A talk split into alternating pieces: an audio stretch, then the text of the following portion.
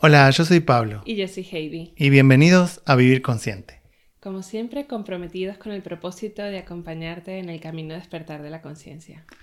Sí, y hoy queremos hablar de, un tema importante, ¿no? En el desarrollo, en el camino del despertar de la conciencia, un tema del que tenemos que ser conscientes, que es el ego, nuestro ego. Sí, queríamos alinear conceptos con las personas que nos escuchan, porque como constantemente estamos mencionando la palabra ego, eh, nos parecía relevante hacer un podcast sobre ello. ¿Y qué es el ego? El ego no es más que la imagen que tenemos de nosotros mismos. Es la personalidad con la que nos mostramos al mundo. Y, y, precisamente por eso, como es una personalidad, como es una, como llamarlo, una caparazón, es esa capa más superficial entonces es, una, es algo que puede ser modificable, cambiable y que no tiene por qué acompañarnos tal y como es para el resto de nuestra vida. Sí, no, no queremos eh, compartir la definición del ego como que es algo negativo o algo que no tiene que ser. El ego existe, el ego es funcional, el ego nos sirve para vivir en sociedad, para relacionarnos con las demás personas. El problema es cuando nos identificamos con el ego cuando creemos que esa personalidad es lo que somos y eso lleva a un montón de consecuencias en nuestra forma de vida, en cómo elegir vivir. Por eso queremos hablar un poco de cómo se construye esa personalidad, ese ego. Cuando una persona nace, se supone que nace con, con una esencia, con algo que viene, algo que trae. Eso que traemos es parte de, nuestro alma, de nuestro cuerpo, está todo conectado, ¿no? Es, nuestra, parte de nuestra conexión con el universo también. Cuando empezamos a relacionarnos con los demás, obviamente como seres humanos desde muy, muy, muy pequeños, desde que nacemos, no somos, eh, no podemos ser independientes porque el ser humano no se puede valer por sí mismo si no tiene alguien que lo cuide cuando nace. En esas relaciones es donde empieza a construirse nuestra personalidad a partir de la relación con nuestros padres o nuestros tutores o con las personas que se hacen cargo de nosotros. En ese intercambio, lo que traemos se pone en juego.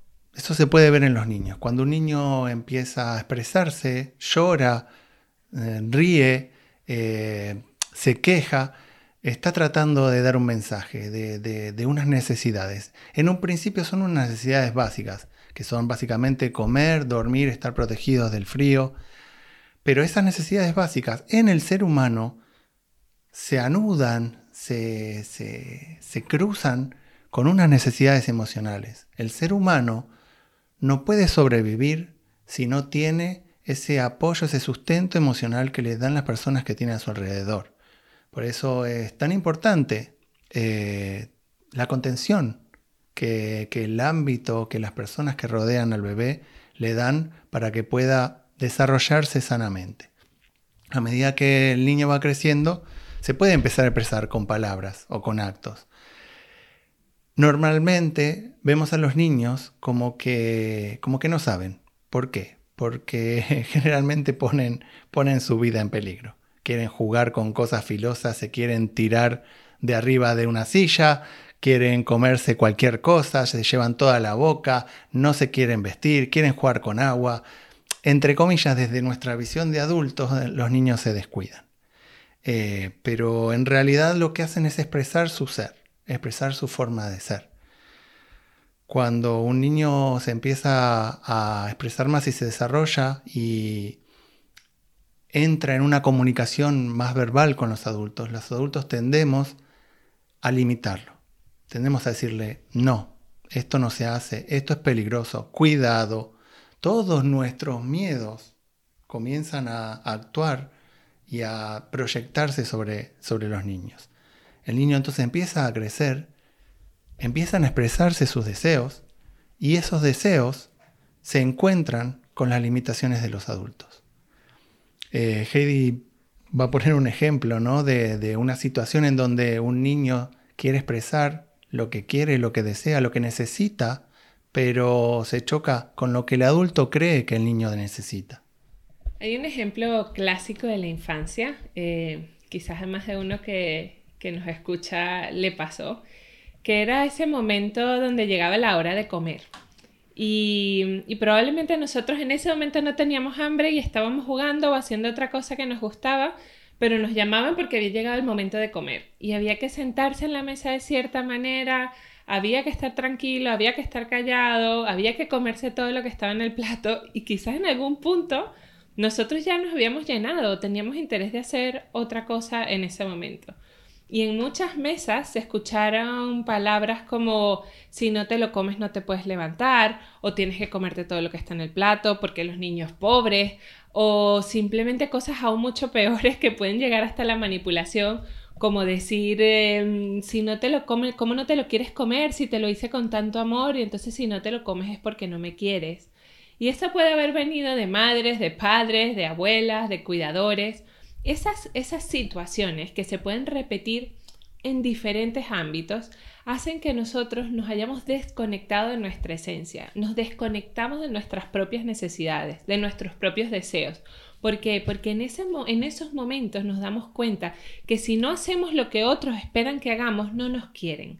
Y, y, esto es un clásico, sucede muchísimo, ha sucedido mucho en la crianza tradicional occidental, y es algo que nos marca la personalidad. El crecer haciendo lo que otros esperan que hagamos, porque esa es la manera en la que encajamos en nuestra familia, en la sociedad y en el sistema, mm. hace que formemos una personalidad hacia afuera, hacia el complacer a los demás para poder recibir amor.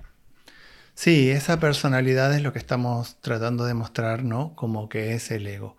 Entonces, cuando llegamos a adulto, eh, esa distancia que hemos tomado de nuestra esencia, de nuestros propios deseos, de dejar de escucharnos para escuchar a los demás, hace que nuestra personalidad superficial esté basada, esté construida inconscientemente en la dependencia hacia los demás, en que los demás son los que nos valoran, los demás son los que nos aman, los demás son los que autorizan nuestra forma de ser y que si nosotros no actuamos como ellos esperan, bueno, no nos quieren básicamente.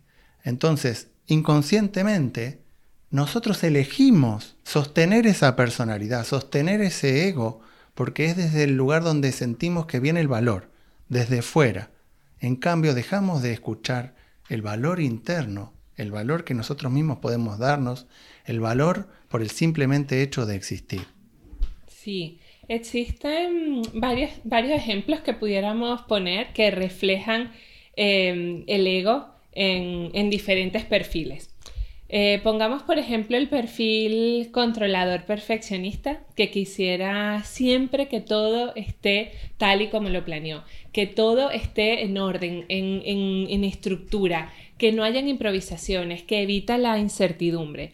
Este perfil está acostumbrado a tener todo bajo su mirada y que todo suceda como él considera o ella considera que sea ideal y perfecto, porque en el fondo lo que esconde es miedo. Entonces esto es una acción desde el ego, porque es una acción desde la desconfianza que las cosas sucedan por sí mismas de una manera natural y que fluya. Yo tengo en el fondo miedo y desconfianza porque hay una desconexión con mi esencia a que las cosas que sucedan, sean las que sucedan, son las que necesito vivir. Y esa confianza y entrega a que la vida fluya y a confiar en que yo voy a ser capaz de enfrentarla requiere una conexión con la esencia, porque de la, de la otra manera solo está reaccionando mi personalidad controladora, que lo que está tapando es una herida que muy probablemente viene desde la infancia. Sí, otro ejemplo de tipo de personalidad eh, sostenida en el ego es, eh, aunque, aunque suene contradictorio, las personalidades que son, son buenas, las buenas personas, las personas que, que se sacrifican por los demás yo me sacrifico, yo doy, yo me pongo última, yo ayudo, muchas veces ayudo sin que me lo pidan, eh, me anticipo a las necesidades de los demás. Bueno, toda esa forma de ser, eh, inconscientemente lo que busca es el reconocimiento.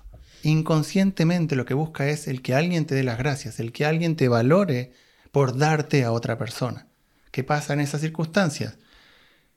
que de nuevo estamos desconectados de nuestra esencia, desconectados de lo que realmente necesitamos nosotros. ¿Por qué? Porque estamos todo el tiempo prestando atención y escuchando a lo que necesitan los demás. Y ustedes habrán escuchado la frase, no, yo hago esto sin esperar nada a cambio. eso no es verdad. Eso no es verdad. Yo creo que todos esperamos algo a cambio, consciente o inconscientemente, a partir de los actos que hacemos hacia los demás. Entonces, reconocerse, verse en, estas, en estos ejemplos, en estas actitudes, nos puede dar una pista de por dónde va nuestro ego y poder hacer algo con ello. Otro lugar, otro espacio donde también podemos ver la acción de los egos es en la pareja. Cuando dos personas que se quieren o, supuestamente se quieren entran en una discusión. Normalmente el tema de la discusión, la causa básica de la discusión, deja de tener sentido. Porque donde hay un desencuentro, donde hay un error de alguno, donde hay un momento en el cual uno no ha prestado atención al otro, estalla la guerra y deja de ser una cuestión de, querer al otro, deja de ser una cuestión de, de, acompañar al otro y pasa a ser una cuestión de quiero tener razón.